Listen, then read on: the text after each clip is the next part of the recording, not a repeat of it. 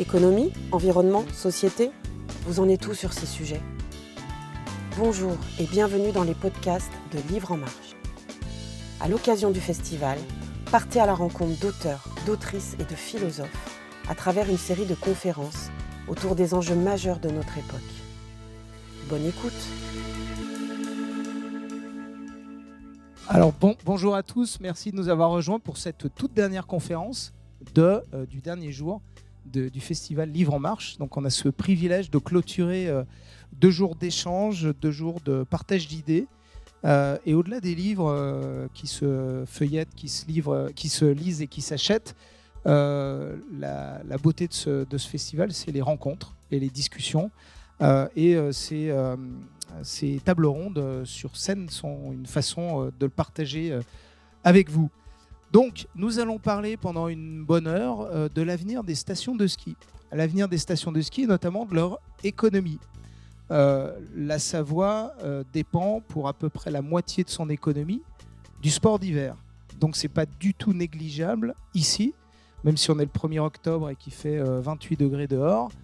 L'économie de la Savoie dépend pour moitié du ski. Alors, on a avec nous pour évoquer ces sujets-là Ariane Cronel, qui est euh, la créatrice et l'animatrice du podcast Enquête d'avenir, euh, qui euh, explore les façons dont les entreprises, notamment, mènent leur transition.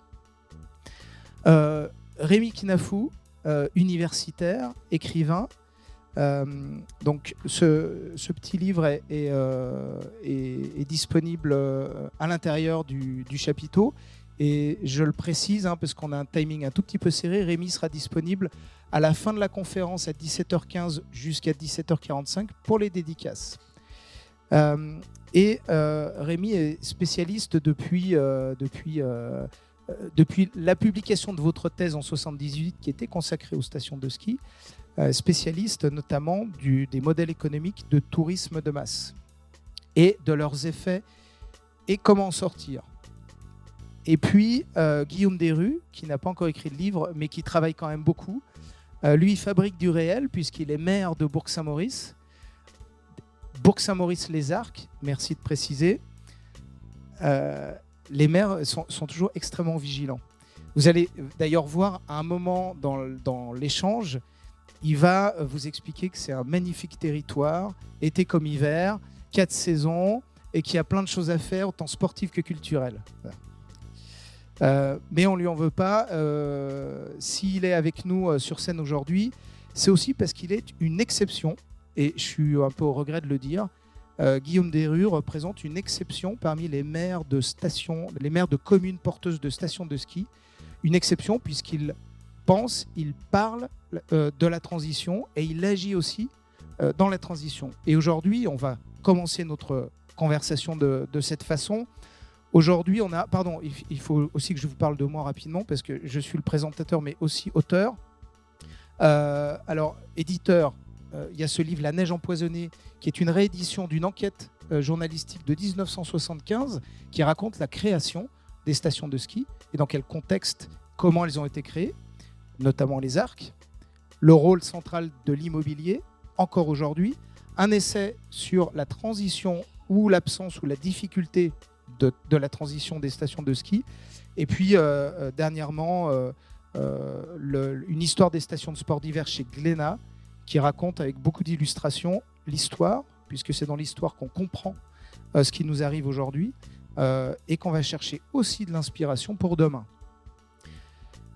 Aujourd'hui, les stations de ski, le modèle économique des stations de ski, qui a été créé dans les années 60. La plupart de nos grandes stations de ski euh, sont, euh, ont été euh, créées dans les années 60 sur la base d'un modèle économique assez simple, hein, qui est le modèle du tourisme de masse, avec de l'immobilier, un domaine skiable, et puis de la voiture ou de l'avion pour se déplacer jusqu'à ce lieu touristique extrêmement concentré. Donc, peut-être pour commencer, on, on, aime bien définir les termes. Rémi, est-ce que vous pourriez nous décrire ce qu'est le modèle économique des stations de ski, ce qu'est et comment fonctionne le modèle économique du tourisme de masse, dans lequel on est encore aujourd'hui euh, jusque-là? Alors, pour répondre à la, question, je vais faire un tout petit détour pour présenter celui qui parle. Parce que je pense que c'est quand même utile, par les temps qui courent, de savoir au nom de quoi on parle. J'ai une double spécificité ici. D'une part, je suis un universitaire, et à ce titre, euh, je prétends, enfin, j'ai le sentiment que je porte un discours qui se veut défendre l'intérêt général et je le dis parce que, étant spécialiste du tourisme et ayant récemment analysé les conditions de médiatisation du tourisme et du surtourisme en particulier, euh, j'ai fait le constat que ceux qui nous parlent du tourisme, dans les médias en particulier, ont toujours quelque chose à nous vendre. Ce sont des éditeurs de guides touristiques, ce sont des voyagistes, ce sont des transporteurs, etc. C'est le discours dominant sur le tourisme. Et je crois qu'il est quand même utile aussi, parce que c'est légitime que les entreprises parlent. Pourrait rajouter les syndicats professionnels ou lobbies de type maire de station de montagne, euh, Domaine Skiable de France, euh, syndicat des remontées mécaniques. Aussi, euh, toutes les destinations. Toutes ces institutions et tous ces gens ont des choses à nous vendre. Je ne dis pas que ce soit illégitime qu'ils parlent. Ce que je conteste, c'est que finalement, de facto, dans le système médiatique actuel, ils aient quasi un monopole du discours sur le tourisme. Ça, c'est la première originalité. La, deuxième originalité de ma parole, c'est que, objectivement, je suis de loin le plus âgé du plateau. C'est-à-dire que j'ai commencé à, m'intéresser aux Alpes euh, au moment où personne d'entre vous, je crois, n'était né. Et, puis, puisque j'ai la chance d'avoir à mes côtés le maire de Bourg-Saint-Maurice, je rappellerai un détail personnel au tout début de mai 1968, juste trois jours avant le début des événements de 68. Et il se trouve que j'étais étudiant en géographie, en excursion dans les Alpes et à Bourg-Saint-Maurice. Et sur le site de Arc 1600 où il y avait les premières grues. Donc ceci pour dire que j'ai assisté à ce moment de développement des stations de, de sport d'hiver, que j'appartiens à une génération qui a participé à ce mouvement, je, me souviens par exemple qu'en 1966, ça je le dis parce que je crois que très peu personne ne s'en souvient, il y a eu les championnats du monde de ski à Portillo du Chili, la seule fois dans l'hémisphère sud, et que ça a été une razzia par l'équipe de France de ski. Euh, il y a eu 7 titres sur 8 remportés par les Français, 16 médailles sur 24, donc c'était quasiment les championnats de France, les championnats du monde. Et à propos de championnats de France, pour vous situer aussi l'époque, c'était le moment où la télévision nationale retransmettait en direct les championnats de France de ski, ce qui est totalement impensable à l'heure actuelle. Voilà, c'est ça le mouvement euh, avec un espoir de démocratisation du ski euh, qui a présidé à ce qu'on a appelé plus tard le plan neige et au lancement de ces stations dites intégrées de sport d'hiver Avoria, les Arcs, La Plagne, etc., sur lesquels j'ai fait ma thèse et qui a donc été publiée en 1978. Et pour répondre enfin à la question, ce que j'avais pointé dans ma thèse, c'est un processus qui était déjà à l'œuvre, très clairement, qui était un processus de fuite en avant que j'avais euh, décortiqué avec ce système fondé sur l'immobilier, la vente des, des appartements, mais qui ne suffisait pas dès lors qu'ils étaient vendus à, faire tourner la machine, puisque les remontées mécaniques, on s'en est aperçu très rapidement, les promoteurs eux-mêmes s'en sont aperçus, n'avaient pas vu venir le coup. Les, appartements étaient fermés la plupart du temps et les remontées mécaniques ne tournaient pas. Donc il a fallu à la fois imaginer de nouvelles formules de commercialisation, de multipropriété, propriété spatio-temporelle, et des choses comme ça. Et puis, euh, il a fallu aussi construire davantage. Et ce modèle du toujours plus, qui est un modèle général du tourisme et pas simplement du tourisme d'hiver et de montagne, eh bien, c'est le processus général dans lequel nous sommes. Et nous avons donc, en quelque sorte, enfin, je dis nous, moi je n'y suis pas pour grand-chose, mais enfin, encore que j'ai pratiqué le ski, euh, enfanté une sorte de machine infernale euh, dont nous n'arrivons pas à nous sortir, puisque nous sommes toujours dans le toujours plus. Et ce que j'avais pointé en 1978, je pourrais le, répéter aujourd'hui à une échelle encore bien supérieur. Et donc ce modèle-là, il s'inscrit dans le contexte général du tourisme de masse, c'est-à-dire tourisme de masse, c'est le tourisme de tout le monde aujourd'hui. Hein, nous sommes dans un monde où il y a 8 milliards d'habitants, où le taux de départ en vacances augmente un peu partout dans le monde, et il est dans l'ordre des choses qu'il y ait du monde partout. Simplement, le problème à l'heure actuelle, c'est qu'on construit, on continue à construire. Peut-être qu'on va y revenir alors qu'on n'en a pas tout toujours besoin, puisqu'une bonne partie des lits ne sont pas disponibles sur le marché. Et, Rappelons un chiffre hein, euh, officiel d'Atout France environ 50% du logement en montagne euh, est euh, du lit froid, c'est-à-dire, c'est-à-dire des lits occupés 3 à 4 semaines par an. La moitié du logement. Moins de 3 semaines. Moins de 3 semaines comme définition. Voilà, donc c'est très peu, effectivement. Euh, et sachant que quand on parle de lits chauds, on parle de lits qui sont occupés au mieux de mi-décembre à début avril. Donc 4 mois. Euh, donc on a euh, littéralement des stations fantômes une grande partie de l'année. Alors euh, Guillaume, Bourg-Saint-Maurice-les Arcs, quels sont, vous avez fait campagne, et c'est une exception encore, sur un moratoire des constructions de résidences touristiques nouvelles. L'immobilier est ce qui crée de la valeur en station aujourd'hui? Si vous vous baladez un petit peu dans n'importe quelle station de ski, qu'elle soit de moyenne montagne ou d'altitude, vous avez des grues et des chantiers partout. Euh, l'immobilier euh, fait florès. C'est euh, le salon du BTP, hein, c'est ce qu'on me disait hier. C'était une expression qu'on m'a qu'on m'a donnée. C'est le salon du BTP dans les stations de ski.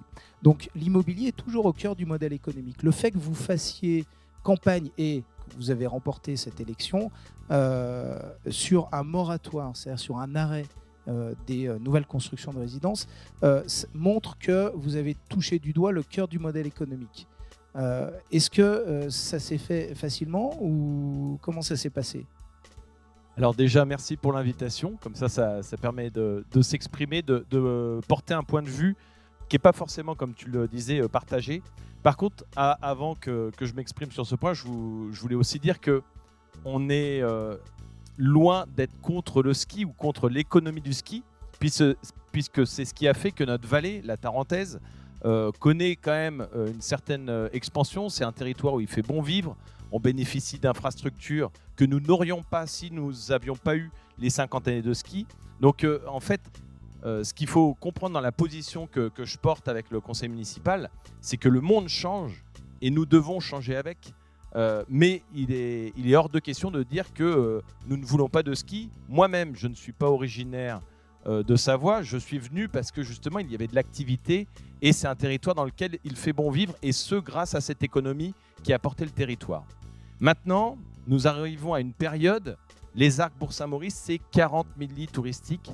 C'est la deuxième plus grande station euh, de France et je crois la cinquième mondiale en termes de capacité d'accueil. Donc 40 000 lits touristiques, euh, est-ce qu'il en faut 45 000 Pour satisfaire quoi? Pourquoi? On vit déjà très bien, on a déjà un, modèle économique qui fonctionne très bien. Et euh, finalement, on, a fait preuve peut-être d'anticipation, puisque vous le savez peut-être, euh, d'ailleurs, il y a le président Vauquier qui s'est exprimé euh, dessus ce matin. nous avons anticipé le ZAN, le zéro artificialisation net. Eh bien, merci. Donc nous avions anticipé ce ZAN en disant... Rappelez-nous ce que c'est en deux mots.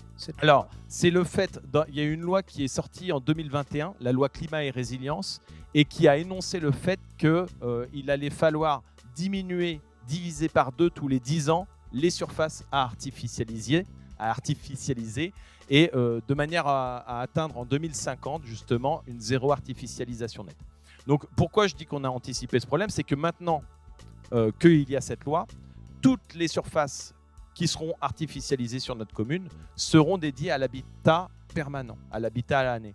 Et je pense que c'est ça ce qu'il faut euh, vraiment euh, tenir hein, comme discours, c'est qu'on est, on, est content d'accueillir du monde. On a forcément des moniteurs, des personnes qui font tourner les remontées mécaniques, mais on a aussi des accompagnateurs en montagne. Et puis, euh, l'idée d'une certaine résilience du territoire, c'est de ne pas mettre tous ses œufs dans le même panier. On l'a vécu avec le Covid quand vous avez vos stations de ski qui sont à l'arrêt et une station comme les Arcs, euh, ça fait poser des questions quand même. Et tout le monde euh, s'est bien rendu compte que si l'État n'avait pas été là avec sa force de frappe pour indemniser tous les sociopros, qu'ils soient moniteurs, euh, opérateurs de stations de remontée mécanique, hôteliers, etc., ça aurait été une catastrophe économique. Et c'est ce qui a permis aussi à nos territoires de vite se relever avec l'année d'après. donc effectivement des, des très bons résultats. Donc, ce qu'il faut retenir par rapport à ce moratoire, c'est que je pense que notre population est prête à entendre que on ne peut pas continuer indéfiniment sur le même modèle. Et d'ailleurs, je me retourne vers vous, monsieur Knafou. J'étais pas né, effectivement, en 78. Par contre, c'est l'ingénieur Michaud, qui était en charge justement du développement du plan neige, qui avait dit texto, je vais peut-être un peu édulcorer ce qu'il disait, mais il a dit euh, construire euh, ces stations de ski, c'est une chose, mais surtout, il va savoir les gérer exactement. Et euh, force est de constater que jusqu'à présent, on n'a pas été capable de gérer, puisque en fait, dès qu'il y avait un problème, ce qu'on appelle les lits froids, bah, qu'est-ce qu'on a fait? On a construit d'autres résidences à côté. Et donc pour nous, c'était vraiment un système qui ne tournait pas rond. Hein. on était dans une espèce de spirale infernale. Et donc c'est pour ça que nous avons pris euh, euh, cette, cette position forte qui maintenant va être partagée, je pense, de plus en plus, en tout cas je l'espère, mais qui a fait date, en tout cas sur les grandes stations de, de Savoie. J'utiliserai le présent pour décrire cette spirale infernale, puisqu'à l'exception de Box-à-Maurice, toutes les autres stations, qu'elles soient petites ou grandes, continuent à construire pour euh, compenser les lits chauds. je, précise juste que euh, on aimerait que les autres maires euh, t'écoutent. Aujourd'hui, ça n'est pas le cas. je vais m'arrêter là, sinon je vais dire une sottise. Ariane, vous êtes spécialiste de la transition. Euh, c'est ce que vous euh, racontez dans votre podcast, vous explorez dans votre podcast. Vous avez également euh, édité ce, livre qui n'est pas encore en vente, mais qui le sera bientôt, sur un, un, travail de prospective et de fiction sur l'avenir, à quoi pourrait ressembler l'avenir, les avenirs de la montagne? Pourquoi est-ce que le sujet particulier de la montagne vous intéresse de quelle, Dans quelle mesure euh, la question des stations de ski et des territoires de montagne porteurs de stations de ski vous paraissent intéressants? Il y, a deux, il y a deux raisons euh, principales. Une qui est très personnelle, c'est qu'un peu comme Rémi, on en parlait tout à l'heure, euh, bah, moi je suis profondément attachée à ces territoires. Je ne suis pas non plus du coin. Mais j'ai eu la chance de passer une partie de mon enfance en Suisse, à proximité des Alpes bernoises. Et j'en ai gardé un attachement extrêmement fort pour la montagne. Et c'est aussi en montagne que j'ai pris conscience pour la première fois hum, du changement climatique. De manière assez simple, c'était il y a 20 ans, euh, j'étais, euh, étudiante, moi non plus, j'étais pas née quand vous, avez écrit votre thèse. Euh, et j'avais eu besoin de faire un petit break pour me poser deux, trois questions existentielles du type de celles qu'on se pose quand on a une vingtaine d'années. Et j'étais partie marcher donc en Suisse, à proximité de glaciers où j'allais quand j'étais enfant. Et j'ai pas retrouvé le glacier. Donc je suis allée dans le village où j'avais l'habitude avec mes parents euh, autrefois d'aller dans la grotte de glace. On arrivait assez facilement depuis le village à monter jusqu'au glacier. Et j'ai cherché le glacier et j'ai pas trouvé le glacier. Et pour trouver le glacier, il fallait monter des marches, des marches, des marches et des marches. Et on finissait par voir. Aujourd'hui, il a disparu. Hein. Euh, ça, c'était en, 2000, en 99, il a, il a disparu. Et c'est la première fois que j'ai pris conscience, euh, de manière très émotionnelle, du fait que euh, cette montagne à laquelle j'étais très attachée était un milieu très fragile et directement impacté par les activités humaines. Peu de temps après, j'ai découvert la montagne française où je n'avais jamais été skier et je suis allée, alors ça c'est vraiment le hasard, aux Arcs. Excellent choix. et j'ai pleuré. J'ai pleuré parce que je suis arrivée aux Arcs 1800 dans un clapier à lapin de 20 mètres carrés pour 5 personnes avec des lits superposés dans l'entrée, un canapé-lit, une kitchenette de cette taille-là. J'avais jamais connu ça. J'avais toujours skié en, Suisse ou en Autriche. Et je me suis, et, alors je, revois, je me revois cherchant l'appartement, levant la tête vers le haut et voyant ces coursives comme ça. J'avais l'impression d'être dans un hôpital des pays communistes, vraiment. J'ai aussi grandi dans les pays communistes, donc j'avais vraiment cette image-là. Et je me suis dit, mais qu'est-ce qui s'est passé ici?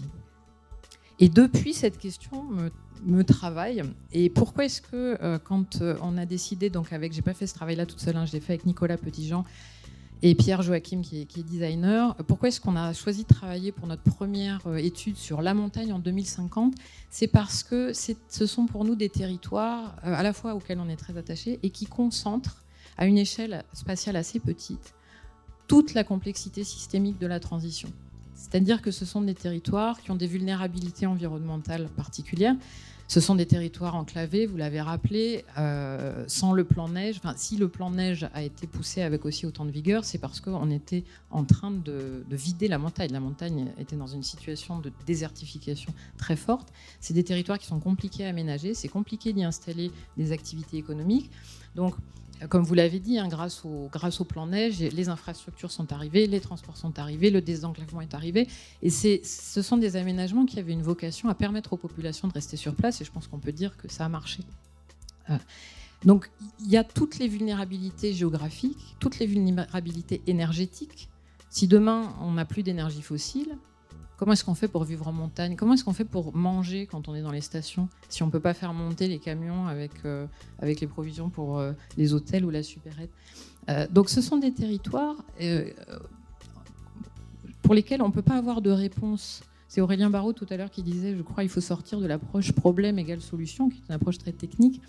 Mais pour les territoires de montagne et pour, j'ai envie de dire, la transition en général, on ne peut pas se dire problème, solution, lit froid, lit chaud ça ne marche pas, c'est la fuite en avant.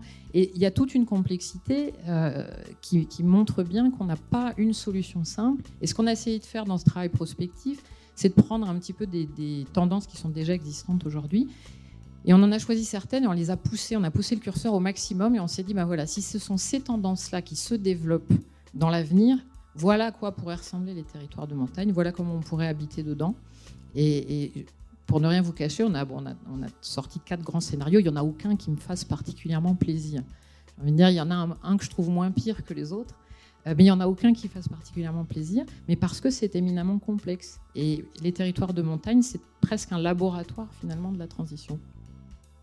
Euh, les, territoires de montagne ont, connu une transition absolument radicale dans les années 60, justement en embrassant ces stations de ski.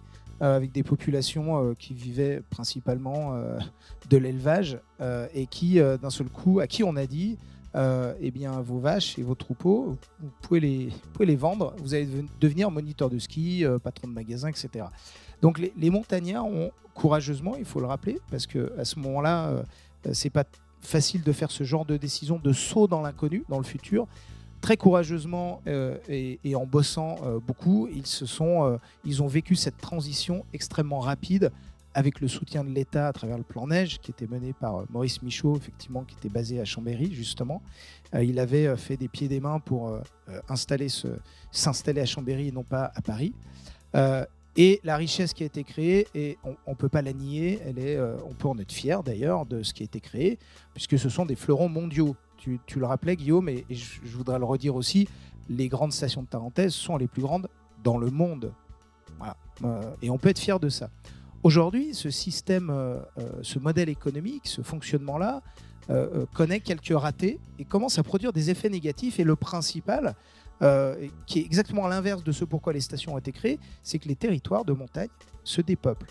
Les communes de stations de ski, toutes perdent des habitants. Alors Bourg-Saint-Maurice reste à peu près à l'équilibre parce que vous avez la particularité d'avoir une ville, Bourg-Saint-Maurice, euh, mais tous les territoires de stations de ski perdent des habitants. Ils sont composés, euh, ça c'est des chiffres INSEE qui sont publics et facilement trouvables pour votre station. Euh, le record en Savoie-Haute-Savoie étant détenu par Tignes avec plus de 4% de perte d'habitants chaque année depuis 10 ans. et l'INSEE donne aussi un autre chiffre intéressant qui est entre 80 et 90% des résidences du territoire sont des résidences secondaires. Et ça, c'est vrai pour Saint-Lary, c'est vrai pour les Contamines, c'est vrai pour Corançon-Vercors, et c'est vrai pour euh, Val d'Isère, c'est vrai pour la vallée des Bellevilles. Euh, alors, qu'est-ce qui fait, Rémi, aujourd'hui, quand on a un modèle économique qui dépeuple son territoire, dont on voit la fragilité euh, par rapport et et la, grande dépendance par rapport aux conditions météo, principalement le froid, euh, comment se fait-il que ce modèle économique, dont on voit bien les fragilités extrêmement bien documentées, euh, euh, qu'il peine à se transformer? Vous, dites que le, modèle d'économie de, tourisme de masse va phagocyter tout le territoire. expliquez-nous pourquoi il est si difficile à transformer. Alors c'est effectivement la, bonne question, la grande question. Et, je rejoins tout à fait ce qu'a dit Ariane, parce que j'ai la même analyse de ce qu'est le, tourisme en montagne et son devenir. Je, le vois vraiment comme un modèle réduit euh, du problème général de la transition dans laquelle nous sommes à l'échelle de l'humanité entière, avec les mêmes difficultés euh, qui paraissent euh, insurmontables ou difficiles à surmonter, alors même que nous avons tous à peu près pris conscience. Mais la prise de conscience, ça ne suffit pas. Euh, nous sommes dans une période où ce qui va compter, c'est après la prise de conscience, le, passage à l'acte, le, changement véritable. Or, de ce point de vue, je trouve que l'exemple de la montagne est le plus passionnant parce que c'est le plus difficile à résoudre. Euh, la montagne, enfin, le, quand on dit la montagne, nous parlons surtout de l'économie du ski. Parce que la montagne, heureusement, ne se limite pas à l'économie du ski. Même quand on voit d'ailleurs le chiffre d'affaires global euh, du tourisme en montagne, il faut rappeler qu'à l'échelle de toutes les montagnes françaises, que c'est 5 milliards pour euh, l'été et 4 milliards pour l'hiver. Donc, mais si on se concentre... Et l'activité ski, pardon, est estimée à un peu plus de 10. le, le ski alpin, c'est à peu près 10 milliards d'activités. Moi, comme chiffre, ce que j'ai, un chiffre d'affaires global pour le, tourisme d'hiver, c'est 4 milliards sur 9, sachant que le, chiffre d'affaires global du tourisme en France, c'est environ 58 milliards. Mais là où je veux en arriver, c'est que la situation du tourisme d'hiver, elle subit une double contrainte. Il y a la contrainte énergétique, puisque tout ce qui s'est passé en matière de tourisme est inséparable de la mobilisation du pétrole. Qu'est-ce qui va se passer quand il sera moins abondant, plus cher, c'est un souci véritable. Et puis, par ailleurs, la, fin du tourisme d'hiver et du ski, elle est programmée par le réchauffement climatique. Alors, à un pas de temps que l'on ne connaît pas encore tout à fait, mais c'est bien ça, c'est bien là qu'est le problème. C'est-à-dire qu'on sait que de toute façon, ça ne durera pas tout le temps, et que dans l'histoire du tourisme, et même dans l'histoire de l'humanité, euh, si nous avons des successeurs qui peuvent en parler dans, un siècle ou deux, le tourisme d'hiver de ski aura été une parenthèse. Et donc c'est dans cette perspective-là que les choses sont difficiles, parce que on, voit bien, et c'est ce qui explique ce qui se passe à l'heure actuelle, euh, s'engager délibérément dans la transition alors même qu'on continue à construire, que le, après le, confinement, les touristes, euh, les skieurs sont revenus, qu'on fait des profits partout, euh, c'est très difficile de réorienter dans ces conditions-là. C'est très difficile, ou c'est même quasi héroïque. En même temps, c'est une nécessité historique d'arriver à le faire. Mais le problème est que si on attend trop tard, ben, par définition, ça sera trop tard et on ira tous dans le mur. Et si on le fait maintenant, ben, c'est une anticipation qui risque de coûter à ceux qui sont là. Il n'y a qu'une seule chose qui me paraît dans cette incertitude-là à peu près sûre, c'est que si on n'arrive pas à enrayer euh, cette machine comme déjà ça commence à être fait de manière très heureuse, me semble-t-il, à, Bourg-Saint-Maurice, parce que nous avons les capacités d'accueil suffisantes, non seulement en montagne, mais un peu partout dans le monde. À l'heure actuelle, compte tenu des flux, nous avons les capacités suffisantes, il faut mieux les utiliser. C'est ça qui me paraît un, message fort à, faire passer. Voilà comment je, vois à l'heure actuelle l'avenir qui est en train de se dessiner pour nous. Alors, je, vais citer euh, un petit extrait de votre livre. Euh, lorsque le tourisme devient l'activité dominante, il a tendance à évincer les autres et à devenir une monoactivité avec de multiples conséquences. Augmentation du prix du foncier, forte dépendance à la saisonnalité avec à la clé des emplois plus instables, éviction des autres activités, soit parce qu'incompatible avec la spécialisation touristique, une industrie, vous précisez, soit en raison de l'opportunité lucrative. Alors comment est-ce que, euh, Guillaume, vous, sur votre territoire, vous arrivez, pour reprendre les mots de, Rémi, à enrayer euh, cette machine devenue un peu folle qui semble s'accélérer depuis deux ans? Alors, euh, on n'y arrive pas. Non, mais enfin, on va, se dire les choses franchement, on n'y arrive pas parce que d'une part, on n'a pas les leviers administratifs et légaux pour le faire. Moi, je plaide pour qu'il y ait des zones sur les PLU, des zones qui soient dédiées à l'habitat permanent. Et malheureusement, le droit de la propriété française est tel euh, il n'y a aucune façon de différencier un résident secondaire ou un habitat touristique d'un habitat permanent. Par contre, euh, dans, les choses que nous pouvons faire, donc récemment, vous avez peut-être entendu euh, des surtaxes euh, sur les résidences secondaires. Donc, je crois que quasiment toutes les communes touristiques l'ont fait, sauf deux ou trois dont je tairai le nom puisque c'est les plus huppés. Megève notamment. Megève, Saint-Gervais, Courchevel. Trio gagnant. Euh, mais euh, donc voilà, mais, on, est dans le bricolage. On va récupérer un million d'euros pour effectivement financer euh, de la, des actions en faveur de la transition de nos territoires. Mais, mais c'est pas du tout à l'échelle. Hein.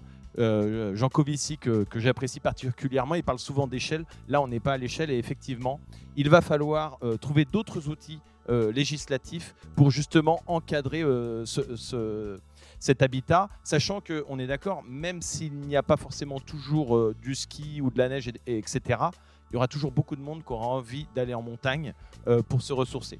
Après, nous, le, deuxième aspect sur lequel on travaille beaucoup plus, euh, c'est qu'on a été élu aussi pour s'occuper de la vie de nos habitants à l'année. Jusqu'à présent, dans de nombreuses communes de station, le laïus était à peu près celui-là. Oh bah, tant qu'il y a de l'économie, tout va. Les gens n'ont besoin de rien d'autre, ils ont un emploi, tout va bien. Nous, on, a commencé justement à faire pivoter euh, cette vie des habitants, cette vie au quotidien des habitants. On a mis en place euh, euh, une politique culturelle, on traite les espaces publics, on traite les questions de mobilité. Les questions de mobilité sont extrêmement importantes puisque les déplacements au quotidien pour aller à son travail, etc., sont souvent un petit peu compliqués du fait qu'on soit en montagne. Et donc, une des, actions dont je suis le plus particulièrement fier, c'est d'avoir transformé le funiculaire qui relie Bourg-Saint-Maurice aux Arcs en transport en commun. Euh, c'est-à-dire que euh, bah, pour faire l'aller-retour aux Arcs, avant, ça coûter 15 euros. Moi, j'ai trois enfants. 15 euros x 5, euh, bah, vous prenez votre voiture. Hein. Et donc, on l'a transformé, on l'a mis à 5 euros l'aller-retour. Et pendant l'été, et je vous invite à venir nous faire un petit, euh, un petit clin d'œil l'été, puisqu'il est dit, offert. et attends, j'ai pas fini. non, mais voilà, il est offert. Et, en fait, traiter les habitants avec euh, tous les gares dont ils méritent au niveau de tous ces thèmes-là, eh bien, euh, je pense que c'est une première étape pour qu'on ait des habitants qui soient bien et heureux d'y vivre. Et après, effectivement, il y a la question de l'habitat. Et, on va se le dire clairement, on n'a pas de solution au moment où je vous parle. Quels sont les autres leviers aussi euh, Parce qu'il n'y a pas seulement l'habitat, euh, tu, vous essayez de développer sur la commune d'autres activités économiques? Donc voilà, c'est ce que je vous disais auparavant, c'est ne plus tout miser sur le tourisme, euh, qu'il soit estival ou hivernal, euh, c'est euh, comme tu disais juste, juste auparavant, c'est une dépendance justement à cette activité-là. donc nous, on va ouvrir nos chakras à d'autres activités. On a commencé justement par le volet de la formation.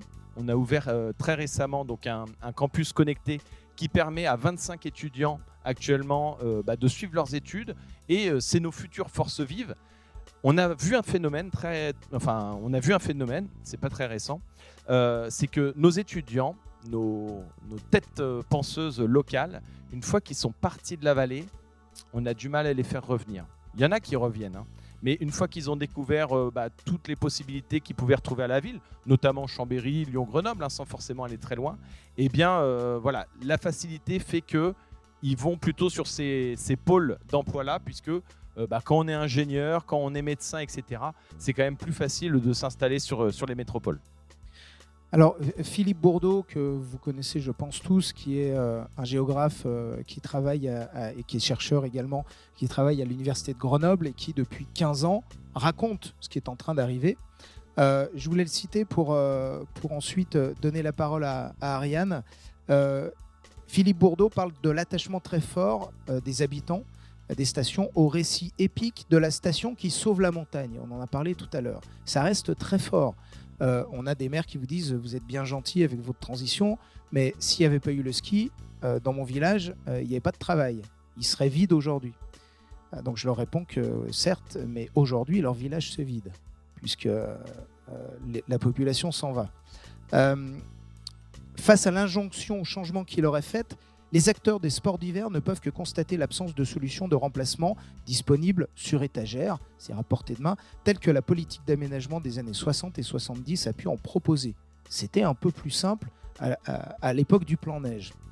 Euh, comme aucune activité de diversification envisagée à ce jour ne peut offrir un modèle économique aussi rentable que les sports d'hiver, ils sont confrontés au spectre d'une décroissance économique dont on ne doit pas prononcer le nom.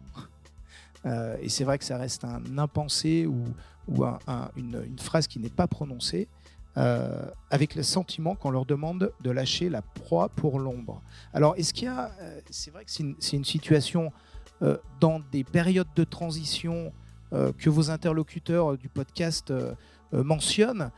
ce moment extrêmement difficile où on a fait le constat qu'il fallait changer, mais on ne sait pas bien vers où aller. donc lâcher la proie pour l'ombre, on est entre les deux. Comment, euh, comment est-ce que ça peut se passer de façon positive euh, Comment est-ce qu'on peut euh, gérer cette phase d'incertitude, d'angoisse et de peur? Si j'avais la réponse, je serais riche, n'est-ce pas? Alors, ce que je voudrais revenir sur cette, cette mention du, terme de récit parce que c'est quelque chose dans lequel je crois beaucoup et avec Nicolas et, Pierre, on croit beaucoup dans qu'est-ce qu'on se raconte sur nous-mêmes et sur euh, ce qu'est le succès, la réussite. Euh, et euh, on, baigne depuis, depuis 40, 50 ans maintenant dans l'idée que seule la croissance est bonne, que la croissance c'est le progrès et que le progrès c'est la vie meilleure pour tous. Et ça a été vrai, mais pendant une période extrêmement courte. Je vous donne juste un chiffre comme ça. dans les années 50-60, le gain moyen de pouvoir d'achat euh, en France, c'était 4 à 6% par an. Donc en 15 ans de vie professionnelle, on doublait son niveau de vie. Aujourd'hui, on est plutôt entre 0 et 1% par an. Donc au mieux, en 70 ans de vie professionnelle, on double son niveau de vie. Et, comme on ne travaille pas encore 70 ans en principe, peut-être un jour, mais pas tout de suite, en fait, en une vie professionnelle, on est plutôt dans la lutte pour maintenir son niveau de vie que dans la progression du niveau de vie. Mais c'est des choses qu'on ne dit pas et on continue à se raconter collectivement que il faut de l'emploi pour avoir de la croissance, pour avoir un meilleur niveau de vie les faits montrent que ce n'est, plus vrai.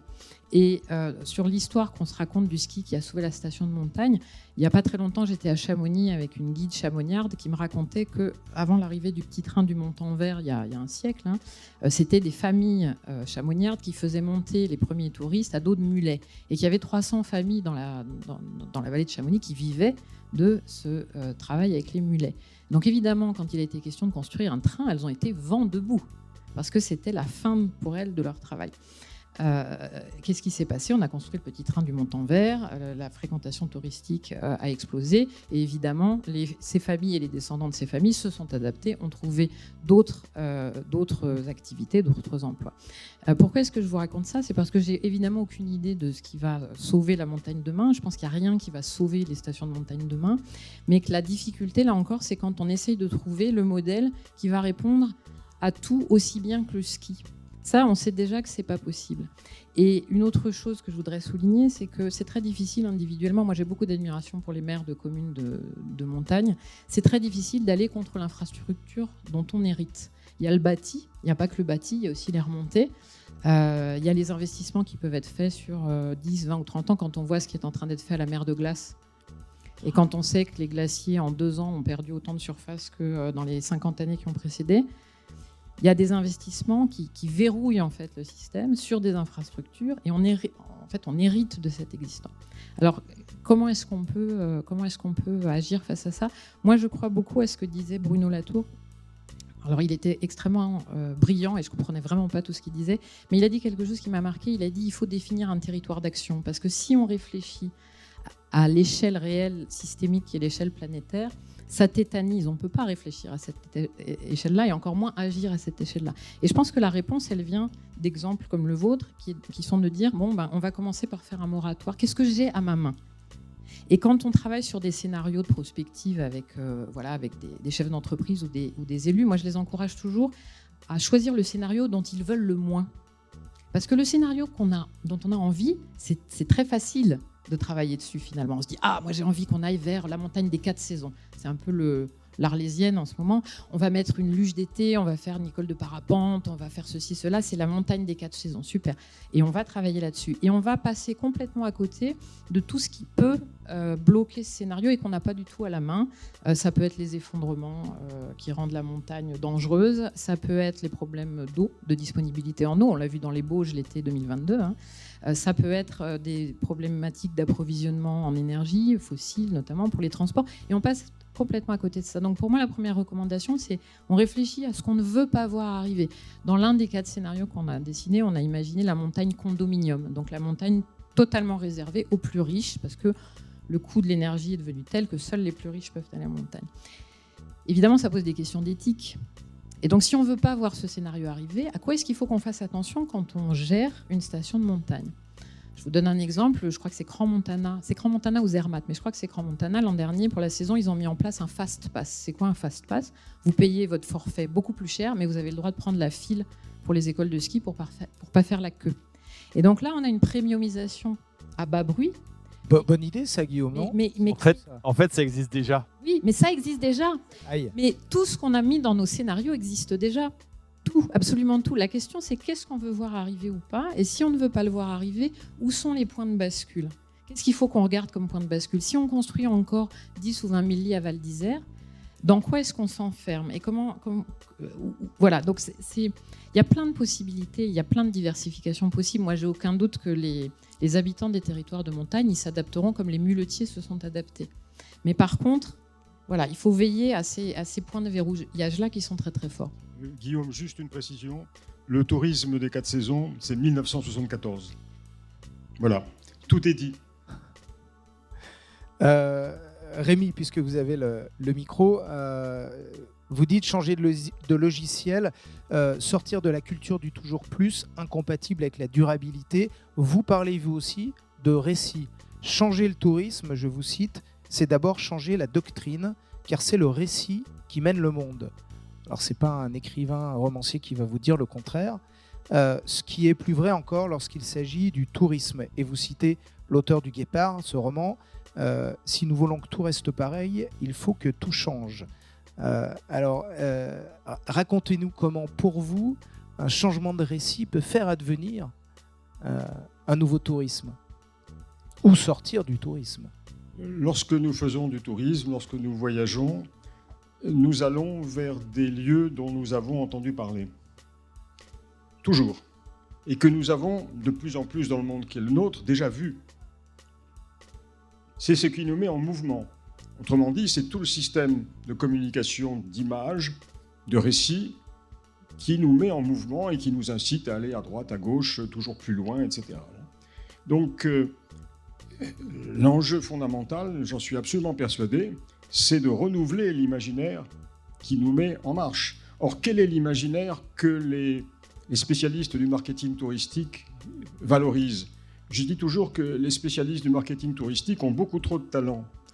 Euh, ils se fondent uniquement sur l'imaginaire du tourisme international et du tourisme international hors des sentiers battus, de plus en plus loin, à l'autre bout du monde, et si possible à l'Antarctique, etc. Bon, ce qui est totalement déraisonnable, et surtout qui ne correspond absolument pas à la pratique moyenne des populations, y compris d'un pays riche comme la France.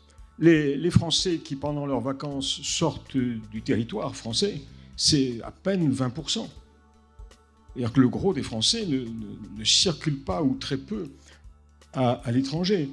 Mais nous sommes tous environnés ou actionné en quelque sorte par cet imaginaire-là. Et c'est cet imaginaire du tourisme international, je crois, qu'il faut mettre à mal. Et c'est ce qu'on essaye de faire aujourd'hui en, rappelant, et c'est de ce côté-là, les confinements ont été assez utiles, euh, qu'à côté de chez soi, parfois pas, pas toujours très loin, il y a des choses très intéressantes à voir. Et qu'en plus, euh, ça ménage un peu nos bilans euh, carbone. Merci. Euh, il y a un très bon exemple de ce que vient de dire Rémi qui m'a frappé cet été où j'étais en montagne et je passe devant euh, l'espace de vente de comment il CG, CMG, enfin bref, MGM, promoteur immobilier. immobilier. Donc il y avait une très belle affiche avec un couple qui descendait, qui était, c'était pas une photo, c'était retouché, mais qui descendait une pente en pleine poudreuse. Donc déjà, ça c'est pas à la portée de n'importe qui quand même, soyons clairs. Donc il descendait comme ça et il y avait marqué euh, les résidences MGM euh, pour une montagne à la hauteur de vos rêves. Et ça m'a frappé parce que euh, ça correspond absolument pas à la réalité de, qu'on vit quand on va à la montagne, à moins d'être un très bon skieur et de pouvoir descendre comme ça. Mais de toute façon, quand on est dans son appartement, c'est pas ça qui se passe et on n'est pas dans cet environnement-là. Et je me suis dit, là, il y a un récit. C'est Raphaël Lorca qui était présent pendant le, séminaire qui, vient de sortir un livre euh, sur le, discours des marques. Et on est vraiment dans un imaginaire modelé par les marques pour ben voilà, leur objectif qui, est légitime. Elles sont là pour vendre euh, de l'immobilier, donc elles font le maximum pour vendre de l'immobilier. Et il n'y a plus d'autres paroles, je partage ce que vous disiez au début, il n'y a plus d'autres paroles qui viennent prendre le contre-pied de cet imaginaire-là, euh, qui derrière induit bah, voilà, des comportements. Euh, Alors je, je, rajouterais, Ariane, j'ai vu cette, cette pub aussi de MGM actuelle, qui utilise quasiment mot pour mot les mêmes arguments que cette publicité que j'ai mis dans, le bouquin, une publicité dans Paris Match de 1968 qui retrouvait chaque année votre propriété de vacances avec un balcon photomontage où on voit des skieurs derrière, pour un versement unique de 500 à 13 000 francs suivant la période de votre choix, club hôtel, etc. Voilà. Euh, ça veut dire qu'en 68 ou en 2023, l'imaginaire qui a été, on va dire, fixé par euh, les bronzés font du ski, cet imaginaire-là de ce qu'est la montagne en hiver, de ce qu'est le tourisme à la montagne, il est presque gravé dans le marbre. Et on n'arrive pas à en sortir. On n'arrive pas à sortir de ça. La montagne, pour ceux qui y vivent et qui l'aiment, c'est quand même un territoire extraordinairement beau. Euh, pourquoi est-ce qu'on n'a pas Alors, on parlait des stations 4 saisons tout à l'heure. Ce qui n'existe pas, aucune station ne fonctionne 4 saisons. Euh, c'est une fable qu'on aime se raconter, ou euh, de la méthode Coué peut-être. En France. France. Des stations 4 saisons, il ne faut pas aller loin pour les trouver. Hein. Alors, Rémi, vous avez raison de préciser que tout ce qu'on décrit là, c'est un modèle très français. On pourra mentionner d'ailleurs euh, tout à l'heure la différence avec le modèle autrichien, euh, qui a parié sur d'autres paramètres. Euh, alors, cet imaginaire, Guillaume, sur le territoire, sur ce très beau territoire de Bourg-Saint-Maurice-les-Arcs. Magnifique territoire. Magnifique territoire. comment comment est-ce que pour vous, il est possible de travailler cet imaginaire? Comment pour, euh, pour toi, euh, il est possible de, de, faire évoluer ce récit de ce qu'on peut venir trouver? Euh, Est-ce que c'est très abstrait? Comment est-ce qu'au niveau de, de, de, la mairie et de votre territoire, on peut avancer là-dessus? Alors c'est une question éminemment complexe et on se la pose de plus en plus puisque nous, ça fait trois ans qu'on est élus donc euh, il y a beaucoup de choses qui ont avancé, mais on s'est quand même pris une, bonne année et demie de Covid euh, qui a quand même ralenti un, certain nombre de choses. Mais ça, corrobore tout ce que vous venez de dire depuis le début. C'est comment mettre en, marche un récit commun, mais euh, au niveau de notre région, de notre département, mais aussi au niveau français. Puisque ce qu'il faut bien voir, c'est que la vision de la montagne du Picard, euh, bah, ça reste quand même, euh, en gros, euh, bah, le, les skieurs dans la poudreuse. Et puis maintenant, il y a quand même un phénomène nouveau qui est arrivé, hein, c'est le phénomène folie douce. qui a mis de nouveau. J'ai rien contre la folie douce. Hein.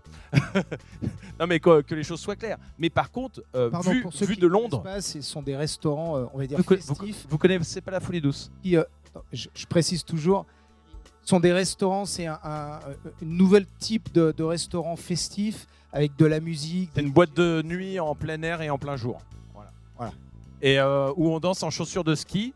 Et non, mais le, problème, c'est que ce nouvel imaginaire qui arrive, c'est pas du tout euh, aller euh, à la montagne pour se ressourcer, pour retrouver une certaine spiritualité. Non, c'est pour se mettre une grosse caisse sur, la, sur la terrasse d'un restaurant d'altitude. Donc, malheureusement, il faut qu'on fasse attention à ne pas perdre justement cette cette bataille euh, de l'imaginaire que l'on peut retrouver en, montagne, puisque vraisemblablement, nous sommes en train de le perdre. Donc là-dessus, moi, euh, c'est un peu comme tout à l'heure pour l'habitat. En fait, on n'a pas de solution toute faite et on n'a pas de solution. Euh, voilà, on est en train de construire. On est en train de construire cette autre manière d'habiter la montagne pour les habitants à l'année. On est en train de construire une, nouvelle souveraineté. On a des, chantiers notamment autour de l'énergie où on essaie de reprendre la main. Et après, pour reprendre euh, euh, l'analogie sur les, vols long courriers, enfin le tourisme long courrier, euh, dans la même veine que le moratoire, à ma connaissance, nous sommes la seule station qui maintenant arrête de promouvoir la station hors Europe. C'est-à-dire que nous ne, vont- nous ne voulons plus être responsables euh, des Brésiliens, des Israéliens ou de l'Asie du Sud-Est qui viennent en avion long courrier pour venir faire du ski chez nous. Donc on, on a arrêté de promouvoir la destination auprès de ces, desti- de ces euh, publics-là.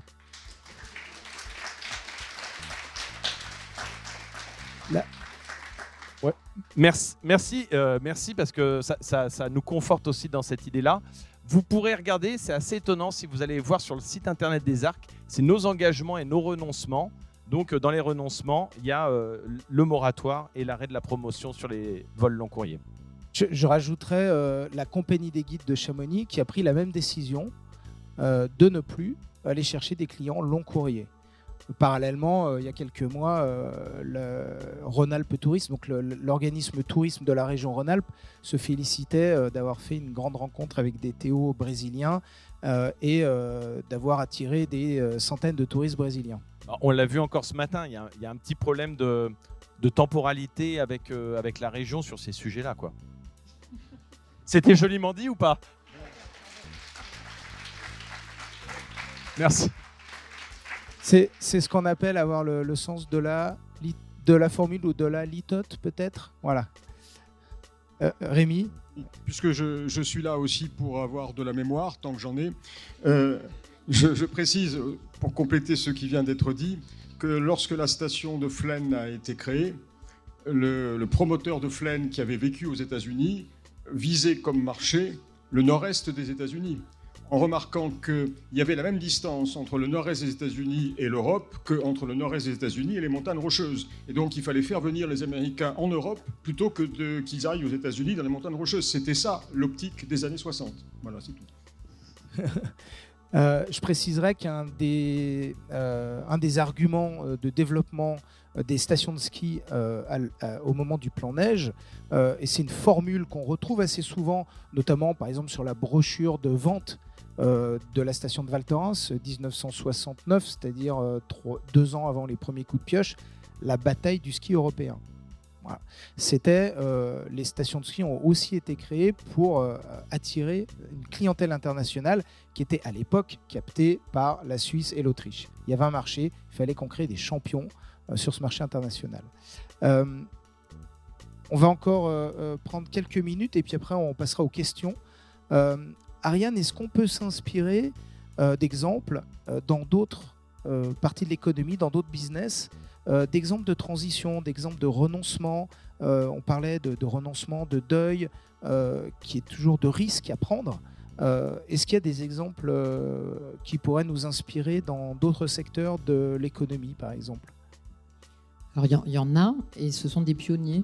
Et le terme de renoncement est important parce que dans, la, dans ceux qui, engagent une, transition dans les actes, ce qu'on constate, c'est que finalement, il y a un peu trois axes euh, dans lesquels, vers lesquels ils défrichent cette transition. Le premier, c'est le renoncement, effectivement. C'est à quoi puis-je renoncer? Donc, merci parce que j'ai des nouveaux exemples à rajouter à mon, à mon panel sur le renoncement. Une des autres euh, questions qui peut être explorée, c'est comment est-ce que je repense le partage de ma valeur? C'est-à-dire qu'aujourd'hui, euh, vous m'arrêtez si je dis des bêtises, mais aujourd'hui, l'une des difficultés des collectivités, pas seulement de montagne, mais notamment de montagne, c'est que leurs recettes fiscales sont extrêmement contraintes et que le foncier reste une des, rares marges de manœuvre qu'elles ont à leur disposition pour dégager des revenus qui leur permettent de faire autre chose. Donc il y a une question à se poser sur le partage de la valeur dans les, territoires de montagne. Et il y a des entreprises, souvent ce sont des entreprises euh, familiales ou de fondateurs, qui se posent la question de ce partage de la valeur. Alors on a récemment entendu parler de du dividende, du dividende euh, salarié, enfin, de, de- voilà, de rendre aux salariés d'une entreprise une part de la valeur qu'elle crée à travers un dividende.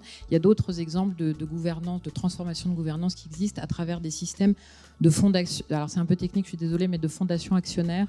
Donc il y a une grande entreprise de cosmétiques qui possède notamment la marque EST Derm que vous connaissez peut-être, dont le fondateur a souhaité mettre en place cette fondation actionnaire. Et l'idée des fondations actionnaires, c'est de se dire, je sanctuarise une partie de mon actionnariat, qui donc ne peut pas être vendu à un fonds, euh, à une autre entreprise, et charge à cette fondation qui donc euh, devient propriétaire d'une part de l'actionnariat, de faire vivre les valeurs de l'entreprise, des valeurs de durabilité, des valeurs de, voilà, de respect de, environnemental dans la poursuite de l'activité, y compris après la disparition du fondateur. Le fondateur de Patagonia a, euh, créé, a notamment suivi ce modèle. Euh, donc il y a le renoncement, il y a la question sur le partage de la valeur, et le troisième pilier qui est un peu plus surprenant, un peu plus technique, mais que moi je trouve à titre personnel très très intéressant, c'est la question du chiffre et de la révolution des métiers du chiffre. Aujourd'hui, on a toute une organisation financière dans les entreprises, je ne sais pas s'il y a des responsables financiers ou des directeurs financiers là dans, l'assistance, mais qui est tournée autour d'indicateurs euh, de performance performance qui est une performance financière euh, liée à des objectifs de croissance. On tourne toujours un peu autour de la même chose et c'est ça qu'on suit et c'est ça qu'on compte. Et quand on a créé le, PIB, cet indicateur imparfait mais qui reste la, référence après la crise financière de 1929, on a construit dans les entreprises une comptabilité, une comptabilité nationale, des comptabilités d'entreprise pour pouvoir remonter ces informations et les suivre. Et aujourd'hui, il y a un certain nombre d'entreprises et de cercles académiques, donc d'universitaires, qui s'essaient à comptabiliser d'autres choses. Comment est-ce qu'on peut suivre et comptabiliser l'impact positif euh, que peut avoir euh, une décision sur euh, l'environnement? C'est très difficile de comptabiliser. on tombe parfois dans des trucs un peu kafkaïens. Au ministère de l'Environnement, j'ai une ancienne collègue qui me disait on nous demande de justifier des, des prises de décision sur la base de kilotonnes de CO2 non émises. Alors, essayez un peu de mesurer des trucs que vous n'émettez pas. C'est quand même assez compliqué. Mais il y a quelque chose à aller chercher là et il y a des exemples. Sur le renoncement, il y a une entreprise qui est intéressante, mais vous connaissez sûrement l'exemple, c'est Mustela. Mustela, ils font des, notamment des lingettes pour bébés jetables. Ça, pour l'environnement, c'est pas terrible. Leur première démarche, euh, ça a été de se dire on va les rendre compostables. Ce qui était moins pire, mais ça restait des lingettes jetables. Et quelques années après, ils ont dit bah non, en fait, à, à horizon 2027, on va cesser de fabriquer ces lingettes. Donc il y a un renoncement, et vous voyez que le renoncement, il doit nécessairement être planifié dans le temps. Si on arrête tout du jour au lendemain, c'est extrêmement violent, personne n'a le temps de se préparer, personne n'a le temps de réfléchir. C'est comme la fermeture de Métabier dans le Jura. C'est à horizon 15 ans, le domaine skiable, il sera plus exploité. Mais c'est à horizon 15 ans. Et on fait une étude d'impact préalable pour se dire qu'est-ce que ça veut dire pour le territoire, c'est quoi la perte économique, comment est-ce qu'on peut se préparer à ça. Et il y aura là encore pas de réponse parfaite. Mais euh, peut-être à retenir cette idée que quand on veut renoncer à quelque chose, euh, on sait pourquoi on y renonce, on est capable de, de le mot ne doit pas être français, mais de tangibiliser l'effet de ce renoncement, et on le planifie et on l'organise. Après, il y a une question où aujourd'hui, je n'ai pas d'exemple euh, à vous donner, euh, mais ça viendra, je suis sûre. C'est que Mustela cherche un relais de croissance. Ils font plus de lingettes. OK, comment est-ce qu'on va quand même réussir à remplir nos objectifs? Mais c'est beaucoup plus difficile pour une entreprise euh, multinationale de, de, travailler sur ces renoncements et d'être radical dans le renoncement. Et là encore, par rapport à ce qu'on disait tout à l'heure, je pense que l'avenir est au défrichage et à l'essai de solutions, certes partielles, certes imparfaites, mais qui vont permettre d'entraîner à la fois des acteurs et aussi un imaginaire, parce que l'imaginaire, il nous est pas donné comme ça, on le fabrique aussi en faisant et on le fait évoluer en, faisant des choses. S'il y a une chose qu'on ne peut pas changer, c'est le monde physique. Là, on n'y peut rien. En revanche, ce qui est, tout ce qui a trait aux normes comptables, aux règles de fonctionnement euh, démocratique, aux règles de vie sociale, euh, aux règles économiques, tout ça, sont des décisions humaines, donc on peut agir là-dessus. On peut agir sur la loi sur les, les résidences secondaires, par exemple. Voilà. Je voudrais maintenant peut-être qu'on se garde euh, jusqu'à 17h15. Euh, Merci beaucoup. Euh...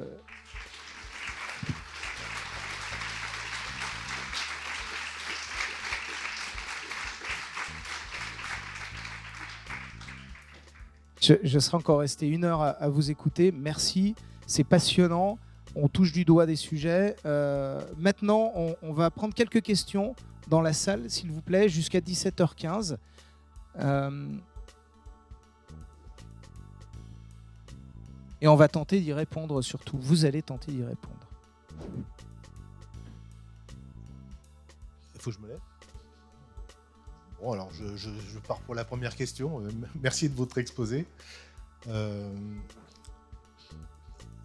vous, avez tous travaillé sur, euh, sur le passé, on parle de 78, et sur l'avenir 2050.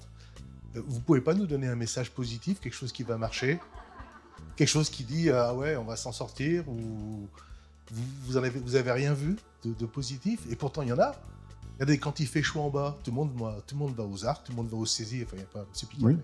le tout le monde monte en montagne.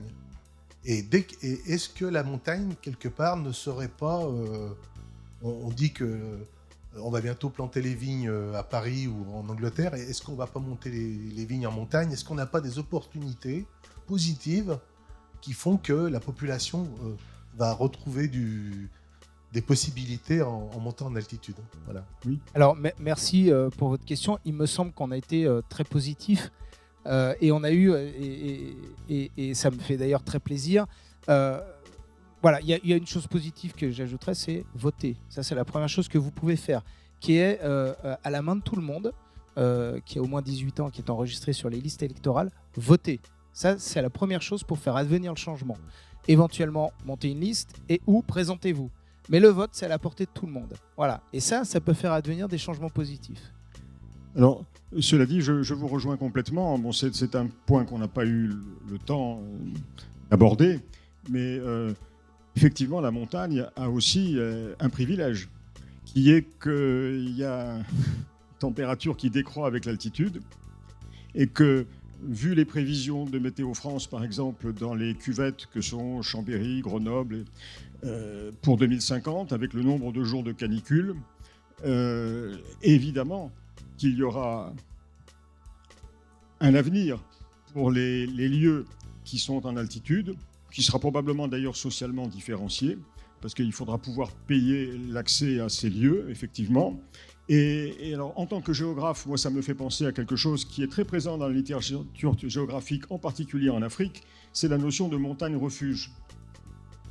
Parce qu'il y a beaucoup de populations, quand les, les africanistes sont intéressés à l'Afrique, ils ont remarqué qu'il y avait beaucoup de populations qui étaient dans les montagnes parce qu'elles s'étaient réfugiées là pour des raisons aussi bien pour fuir des envahisseurs que par exemple pour échapper à la mouche tsetse, pour avoir un élevage différent, etc. Bon, je crois beaucoup à la possibilité de, pour une montagne, une certaine montagne, pas forcément la, très haute montagne, mais une moyenne montagne, effectivement, de servir de montagne refuge pour pu- populations euh, plutôt argentées. Oui, ne vous méprenez pas. Euh, on est résolument optimiste. Euh, J'en suis la preuve. J'en suis la preuve puisque Guillaume pourrait en attester. euh, il y a encore 5-6 ans, j'étais j'étais pas grand-chose. et j'ai monté justement une liste citoyenne sur Bourg-Saint-Maurice, donc avec les, points que je vous ai, ai énoncés.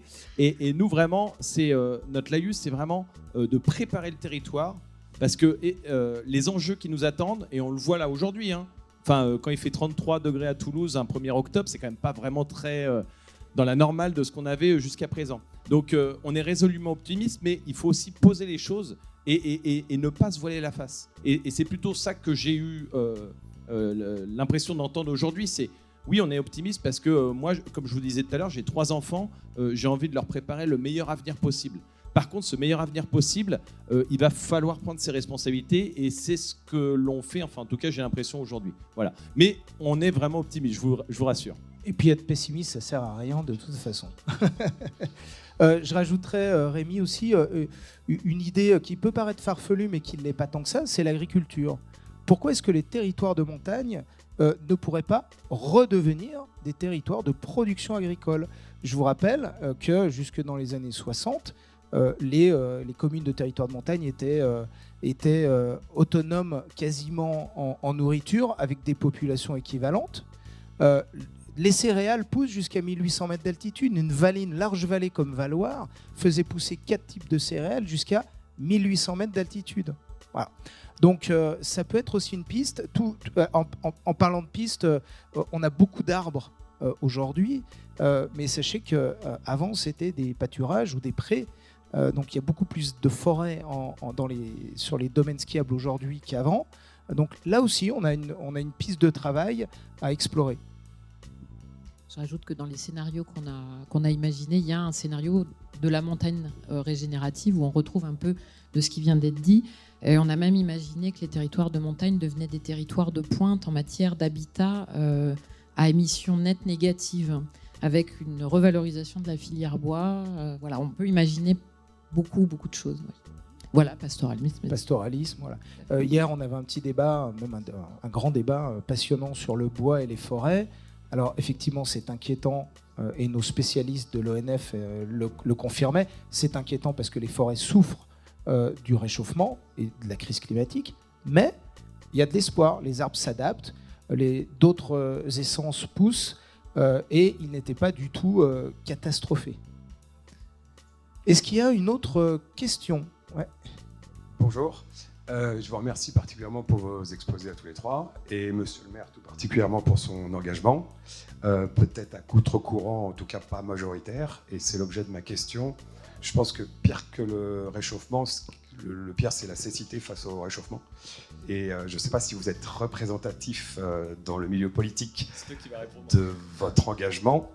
On va prendre euh, par exemple deux courants qui s'opposent. Euh, Monsieur Vauquier, qui représente euh, notre chère région, et sûrement qui est là aussi la voix de, bon nombre de mairies et de maires qui pensent essorer le panier tant qu'il est encore temps. Et de l'autre côté, des initiatives associatives comme le Faucon Vert, que vous connaissez, avec Mountain Riders, qui est chambérien. et donc on a, deux, on a deux visions qui s'opposent. laquelle est majoritaire Laquelle l'emportera euh, et, comment vous, euh, si vous êtes minoritaire, vous pensez euh, faire évoluer les, les majoritaires? Alors, je, me je te laisse répondre à la première. Merci. Je me permets de vous répondre d'abord de façon catégorique. Guillaume Desrues et, et, son équipe municipale sont une exception. Sont une exception. Les autres maires de stations que je peux rencontrer, avec qui je peux discuter, interviewer, ne sont pas du tout là-dedans on continue à construire, signer des permis de construire pour des résidences touristiques de luxe, haut de gamme, bien évidemment. Euh, et encore une fois, euh, promenez-vous dans n'importe quelle station, même Col de la Croix-Frie, Manigot, qui avait euh, trois lits touristiques. Il y a une magnifique résidence MGM qui vient de sortir de terre, avec sa petite réserve collinaire, évidemment, parce qu'il faut de la neige jusqu'en bas. C'est une résidence haut de gamme, il faut garantir la neige. Bref, euh, ça pose plein de questions euh, assez dramatiques sur euh, l'utilisation de la ressource en eau, la dépense énergétique et qu'est-ce qu'on va faire de ces résidences aujourd'hui qui sont des lits qui vont peut-être être un peu tièdes, mais demain peut-être des lits froids. Donc l'engagement, la réflexion, ce que vous entendez dans la bouche de ce maire-là, c'est une exception. Et c'est aussi pour ça qu'on a souhaité l'inviter. Merci de t'être déplacé un dimanche, Guillaume. C'est une exception. Mais c'est peut-être une inspiration, c'est peut-être un, un, début de. Si ça existe, si Guillaume Desrues est là aujourd'hui à nous tenir ce discours, c'est que c'est possible. Euh, donc il faut l'encourager, il faut voter, j'insiste encore, euh, et on espère que, et j'en suis persuadé, euh, d'autres maires aux prochaines élections dans trois ans, inscrivez-vous sur les listes électorales dès maintenant, inscrivez vos enfants. Si vous avez une résidence secondaire, c'est le moment. et, et, puis sur la cécité, je voudrais avant de te, te laisser la parole, Guillaume, parce que je suis aussi bavard que toi, je voulais quand même vous citer une phrase qui est marquante. Euh, trop, euh, euh, donc affirmons, pardon, trop de résidences secondaires s'éparpillent au gré des ventes de terres agricoles. Je cite, Trop de stations de ski furent implantées sans tenir suffisamment compte des besoins des populations locales et des contraintes de l'environnement. L'effort de l'État portera désormais de plus en plus vers un tourisme intégré aux autres activités. Un tourisme bénéficiant... Ne donnez pas la réponse tout de suite, Rémi un tourisme bénéficiant au maximum à la population locale, un tourisme accessible au plus grand nombre, un tourisme respectueux des sites et des paysages. Alors c'est pas Guillaume Desrues, c'est euh, Valérie Giscard d'Estaing. Vous connaissez la réponse? À Val-Louise en 74, non? 77, discours de Val-Louise qui marque, on va dire, la fin du plan neige. En 77, donc vous voyez l'actualité de ce diagnostic fait par le président de la République et donc ses services. 77, il y avait un peu moins d'un million de lits touristiques dans les stations de ski françaises. Aujourd'hui, on est à, plus de 3 millions. Voilà. Donc euh, c'était aussi pour éclairer, euh, je fais un jeu de mots involontaire, euh, le mot de cécité que vous avez mentionné. Quand on a cette connaissance-là depuis aussi longtemps, comment est-il possible de rester aveugle et de continuer comme si de rien n'était? Et donc je vais, je vais répondre à votre dernière question. Euh, entre le flocon vert et puis euh, certaines, euh, certaines lignées, lignes directrices qui ont été, posées. je suppose que vous faites partie de Mountain Riders. Ouais, voilà. vous avez apporté beaucoup aux stations avec le flocon vert. ça a permis à tout le monde, parce que maintenant, toutes les stations veulent un peu leur flocon vert quand même. Ça, c'est quand même un fait, donc c'est plutôt une bonne nouvelle. Et si on regarde le cahier des charges du flocon vert, euh, on n'a pas son premier flocon comme ça. Il y a une station qu'on connaît bien, dont le nom commence par un C et finit par un L. Euh, voilà. Courchevel? Ah, fallait pas le dire.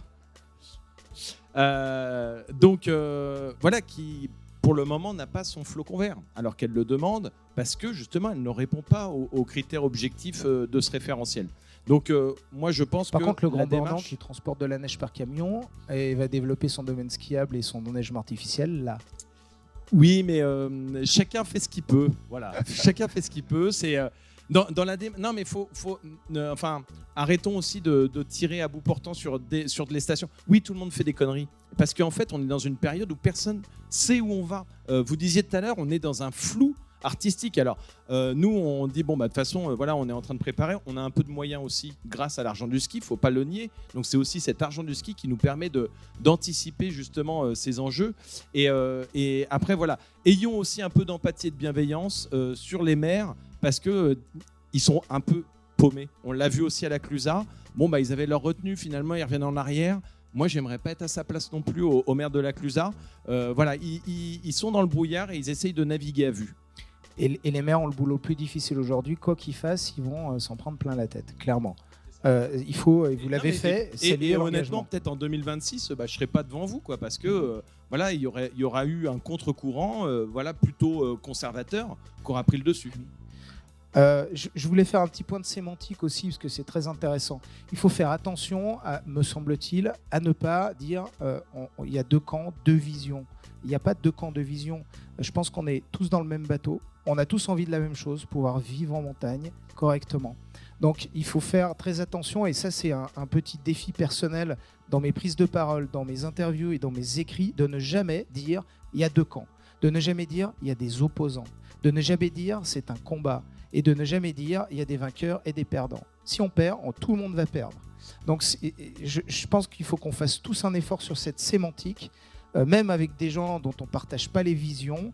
euh, et ben, euh, en discutant d'homme à homme, on se rencontre, euh, et ça je le, vis quasiment toutes les semaines, que quand on prend le temps de discuter qu'un maire comme celui de la Clusa, et ben, tu as raison Guillaume, en privé il est beaucoup plus nuancé. En privé, c'est un homme, c'est un montagnard, c'est un amoureux de la montagne et euh, il est dans une situation extrêmement difficile. Et finalement, il veut à peu près la même chose. Après, c'est des arguments, on s'échange, on n'est pas d'accord sur tout, mais euh, attention au vocabulaire. Et pourquoi, pardon, j'en termine là-dessus parce que c'est pour moi un sujet extrêmement important. Pourquoi il faut faire attention au vocabulaire? Parce que les maires, justement, et l'Association des maires de montagne et Domaine Skiable de France, qui sont des porte-paroles, des porte-voix et des lobbies importants de notre business à tous, utilisent précisément ce genre de langage. Justement, ils utilisent un langage belliqueux. Justement, ils veulent structurer le débat entre les mouvements écologistes, soulèvement de la terre, extinction, rébellion, ou, alors vous, vous êtes plutôt gentil euh, parce que vous bossez avec les mairies, donc ça va, mais ils veulent, eux, justement structurer le discours en polarisant les contre et les pour. Et comme ils, se comportent comme une citadelle assiégée, ils se défendent des agressions. Voilà. Donc ne tombons pas dans ce piège-là, ne tombons pas dans leur piège. Voilà. Euh, considérons qu'on est tous dans le même bateau, et c'est ce qu'on pense sincèrement, je pense, et, qu'on a tous à y perdre si on n'y arrive pas. Ju- Juste, je voudrais revenir euh, pour vous donner un autre exemple. On parlait de la Clusa. Je voulais euh, Ting. Ting se prend le réchauffement climatique en pleine tronche. Ils avaient anticipé à peu près la fin du ski d'été. Ils n'avaient pas forcément anticipé la fin du ski d'automne, où il y avait tous les clubs, toutes les équipes nationales qui venaient s'entraîner, et donc ça faisait tourner l'hôtellerie. Et là, ils vont se retrouver avec un glacier qui sera impraticable l'hiver. Les crevasses seront trop grandes pour pouvoir skier. Donc, euh, Ting, euh, je vous prends cet exemple-là, va, va- va être obligé d'accélérer sa transformation. Et, donc, voilà, ne leur en voulez pas non plus parce qu'ils auront fait un truc euh, un peu de travers. Voilà. Il- et tout le monde est un peu, je veux dire, victime aussi et se prend ce mur pensait plutôt dans les années 2040. On va se dire les choses en face. Il y a 5 ans, il y a 7 ans, tout le monde se, disait Oh, bah c'est bon, on a encore le temps. Donc voilà, euh, tout le monde est en train de prendre conscience de ces enjeux aussi. Alors travaillons tous, continuons à bosser, euh, même à petite échelle, euh, tu l'as très bien dit Ariane, dans notre petit périmètre, continuons à bosser, euh, ne nous arrêtons pas. Rémi, le mot de la fin, euh, puisque vous êtes euh, en quelque sorte notre grand témoin euh, de ce demi-siècle euh, de- d'aménagement du ski, euh, quel- quelques mots avant de se quitter.